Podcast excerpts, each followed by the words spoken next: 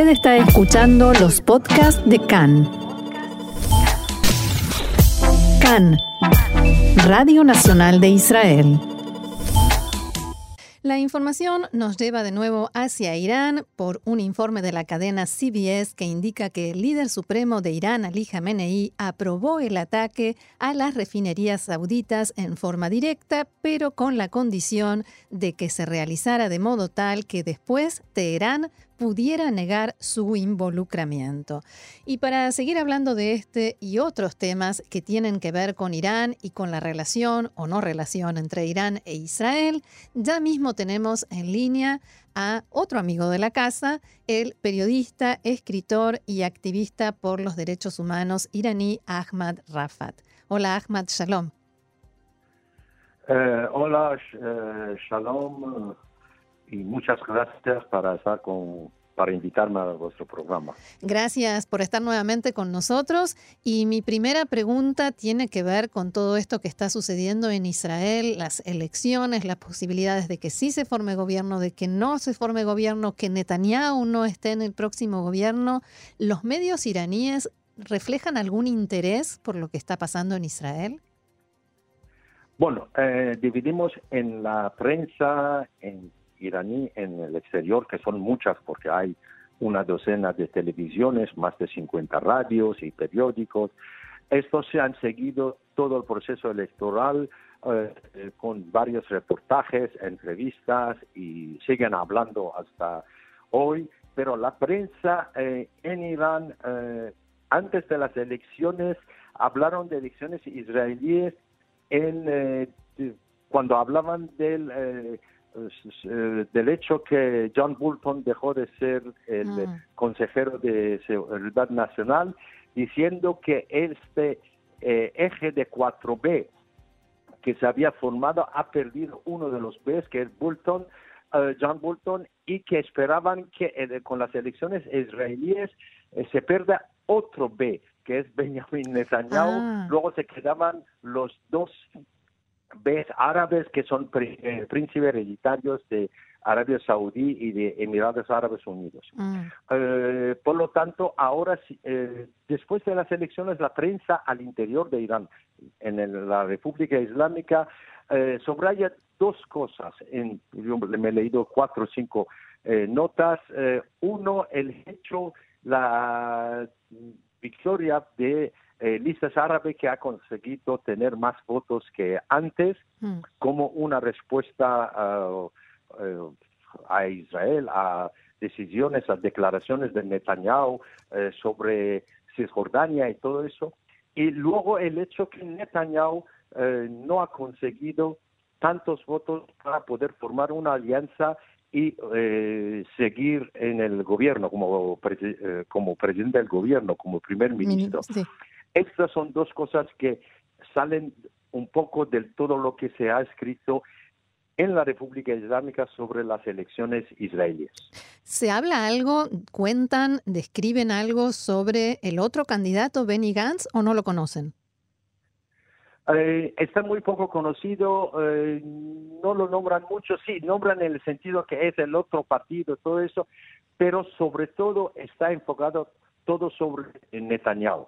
Eh, para el público iraní, Netanyahu es un nombre muy conocido. Eh, Benny eh, mucha gente no la conoce, la ascendió eh, por la primera vez conocieron durante las elecciones del hace cinco meses y por lo tanto todavía no tienen claro qué personaje es, qué política puede llevar y por eso no, se habla como la persona líder del partido que se presentó mm. contra Netanyahu, pero nada más. No algo tan personal. Contra Netanyahu sí es algo personal, ¿no? Lo ven como quien empuja a, Trump a tomar todas esas medidas contra Irán. Sí, pues sobre todo para decisiones, no solo para que empuja eh, la Casa Blanca para eh, tomar medidas contra la República Islámica, eh, fortalecer las sanciones, pero también Netanyahu es quien ha atacado en los últimos años bases iraníes en Siria y últimamente lo que ha pasado en Irak, bombardeo de los depósitos de armas de Ashtol Shabi, las milicias proiraníes de Irak, por ese sentido Netanyahu es un poco el gran enemigo que bombardea las bases iraníes en Siria en Irak. Por eso está muy conocido y este eh, eh, es el asunto que más le interesa a la prensa iraní del interior del país ah, cuando hablan de Benjamin Netanyahu. Claro, pero por otro lado yo recuerdo que cuando los ciudadanos iraníes mínimamente un poquito se animaron a salir a protestar por la situación económica y las condiciones de vida en el país, protestaban también por este dinero y, toda esta cantidad de recursos que el gobierno iraní invierte en Siria y en Irak, ¿no? Es, un poco contradictorio. Eh, mira, había un eslogan muy popular en las manifestaciones eh, de protestas y sigue, ya llevan bastante años, 10 años que es un eslogan que utilizan, que traduciendo en castellano es ni Gaza, ni Líbano el dinero para nosotros. Hmm. Por lo tanto, es muy un mensaje muy claro de las manifestaciones al gobierno iraní que no le gusta que se gaste el dinero eh, para eh, sostener y apoyar militarmente a grupos como Hamas en Gaza o Hezbollah en Líbano o eh, Fatemiunes de en Siria o Ashtol Shabi en Irak o los Houthis en eh, Yemen, pero quieren que en un país donde, según datos oficiales, 40% vive eh, bajo un país rico, donde pero 40% mm. de la población eh, vive bajo la línea de pobreza, que su dinero se vaya al extranjero para poner bombas o declarar guerra a otros países. Claro. Ahora, hablábamos de hace un ratito en la, en la parte informativa del programa sobre estos ataques eh, a las refinerías sauditas de este fin de semana y todas las repercusiones. Eh, ¿Hasta dónde te parece que puede llegar Irán provocando a Estados Unidos y a Occidente en general? ¿Hasta dónde está dispuesto a llegar? Mira, eh, el Ayatollah Khamenei y sobre todo su hijo Mojtaba, que es lo que manda en todo que es el entourage o entorno de Hamney, eh, piensan eh, que un conflicto muy limitado eh, puede impedir a Donald Trump que sea reelegido en las elecciones de 2020 y por lo tanto están provocando para que Estados Unidos eh, reaccione militarmente, aunque muy limitado, eh, para que Trump pueda perder las elecciones. Eh, esto es, ha sido la estrategia del gobierno islámico después, tras la salida de Estados Unidos de acuerdos nucleares, actuar en tal manera que Trump no sea reelegido, que mm. venga un demócrata y que vuelva a tratar con Irán, a hablar con Irán. Por lo tanto, esta estrategia también es en ese sentido. Tiene otra cosa también. Eh, los Estados Unidos pues, eh, hablan de una presión eh, sobre Irán, una fuerte presión, máxima. sobre Irán, presión máxima. Y por otro lado, Irán quiere ejercer una presión máxima sobre Arabia Saudí en el sentido que Rouhani, el eh, presidente de la República Islámica, ha dicho varias veces, si no pasa por el Golfo nuestro petróleo, no pasará ningún otro petróleo. Bueno, no lo pueden impedir tanto con los barcos, porque ahora hay una presencia de barcos extranjeros, siempre mayor en Golfo Pérsico y en eh, Mar Árabe o Golfo de Oman. Por lo tanto, intentan bloquear la producción de petróleo en Arabia Saudí eh, para eh, que puedan un poco presionar que eh, los saudíes y los Emiratos Árabes Unidos se sentan a hablar con los iraníes y que no actúan tan conjuntamente con Estados Unidos y mm. sobre todo con Israel. Porque de hecho Israel y Arabia Saudí y Emiratos y todo eso han tienen un, lo que se puede decir un eh, gentleman agreement no escrito de colaboración en todas las políticas que son para aislar a República Islámica. Claro. Y ellos están tratando de romper esto. Sí. con presiones de ese tipo, actos de terrorismo y de guerra. Claro, pero de, modo tal que la respuesta, la reacción no, no vaya dirigida a Irán, sino a otro lugar como por ejemplo el Yemen. Eh, sí, pero puede ser hasta así.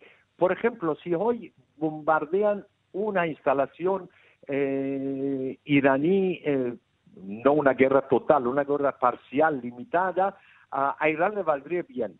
Mm. porque esto, ellos piensan que si Irán está atacado militarmente, aunque muy, en forma muy limitada, esto puede conseguir que la población se ponga al lado del régimen contra una agresión, supuesta agresión extranjera. Mientras que yo personalmente creo que en ese momento eh, mayoría de los iraníes saben que a provocar esa guerra, a imponer una eventual guerra, es la República Islámica y no creo que tendrá mucho apoyo entre la población. Claro. En medio de todo este escenario y con lo imprevisible que puede llegar a ser la política, ¿te parece que existe alguna posibilidad de que el presidente de Irán se reúna y dialogue en la Asamblea General de Naciones Unidas, si es que puede ir, o en cualquier otro lugar, con Trump? Mira, eh, ayer el portavoz del Ministerio de Asuntos Exteriores iraní ha dicho que no está seguro que Rouhani se vaya a Nueva York. Mm porque hasta ayer por la tarde los Estados Unidos no habían todavía concedido el visado y si no lo daban a lo largo del día de hoy, eh, Rouhani renunciaba a viajar a Nueva York. Por lo tanto, si renuncia a viajar a Nueva York, no se puede reunirse con Donald Trump.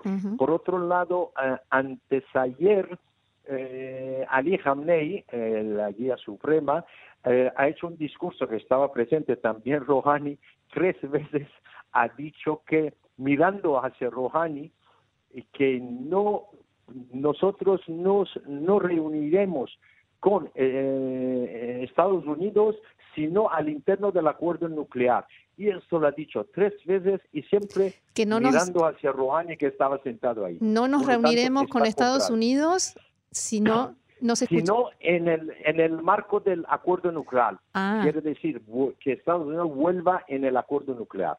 Ah, o sea, con una condición previa, que Estados Unidos vuelva a aceptar el acuerdo nuclear y en ese caso, ah, y lo miraba como diciéndole, no te olvides de esto. Sí, sí, él miraba hacia Rouhani diciendo, oye, si te vas a Nueva York, no te reúnas. Era muy claro, en la mirada todo el mundo, ah, en, en las redes sociales hay un montón de comentarios sobre las miradas de Hamney hacia Rouhani mientras pronunciaba estas palabras. Bien.